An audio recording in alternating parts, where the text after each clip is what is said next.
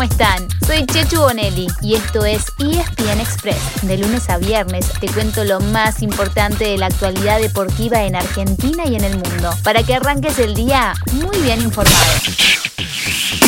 Que no se corte. La frase de Lionel Messi en sus redes sociales refleja el estado de ánimo de los jugadores de la selección argentina y de los hinchas también, porque estamos en el momento más dulce, el más romántico quizás, de la relación entre el equipo y sus fanáticos. Y la escaloneta alimentó un poco más ese enamoramiento con el 3 a 0 ante Uruguay. Ganó, goleó y gustó, pero además está a pasitos nomás de asegurar la clasificación a Qatar 2022. Sigue cómodo en el segundo lugar de la tabla, con 22 puntos y encima con un partido pendiente, el que se suspendió después de solamente 5 minutos ante Brasil. Si suma esos 3 puntos, una posibilidad concreta por las circunstancias de la suspensión, ya tendría 25, un número que la deja casi clasificada. Pero podría llegar a ese puntaje este mismo jueves, de local ante Perú, en el Estadio Monumental. Al no haber tenido amonestados en el Clásico del Río de la Plata, otra vez el técnico podrá poner su equipo de memoria o incluso hacer cambios para darle descanso a sus jugadores e ir probando variantes. La verdad es que hay un panorama óptimo rumbo al Mundial. El único problema es que todavía falta más de un año.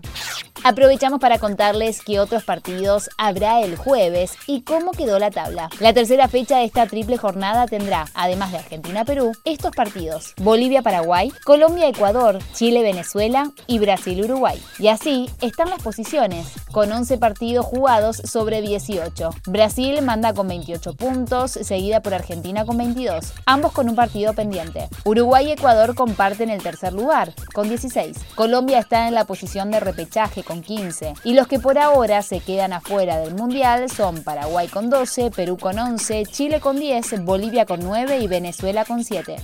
En Europa también se están jugando eliminatorias mundialistas y ayer dos potencias golearon para seguir firmes rumbo a Qatar. Países Bajos aplastó 6 a 0 a Gibraltar, mientras que Alemania se impuso 4 a 0 como visitante ante Macedonia del Norte. Hoy se cierra la doble fecha con otros 14 partidos y los dos mejores estarán disponibles por Star Plus. Desde las 3 y media de la tarde, Inglaterra ante Hungría y Suecia frente a Grecia. En nuestro fútbol terminó una nueva fecha, la número 15 del torneo de la Liga Profesional. A San Lorenzo se le aguó la fiesta en el regreso de los hinchas al nuevo gasómetro, ya que perdió 2 a 1 con Colón. Independiente tampoco pudo celebrar demasiado en el Libertadores de América, empatando 1 a 1 con Gimnasia. Y en el cierre, Talleres, el único escolta, se mantuvo a un punto de River derrotando en Córdoba a Atlético Tucumán. Además, los partidos del fin de semana dejaron un saldo negativo tanto para Boca como para River. En el Geneise, Sebastián Batalla perderá a dos jugadores por desgarro, Nicolás Orsini y Edwin Cardona. Y en el Millonario, el chileno Paulo Díaz tendría la misma lesión por la que tuvo que salir el domingo del partido de su selección frente a Paraguay.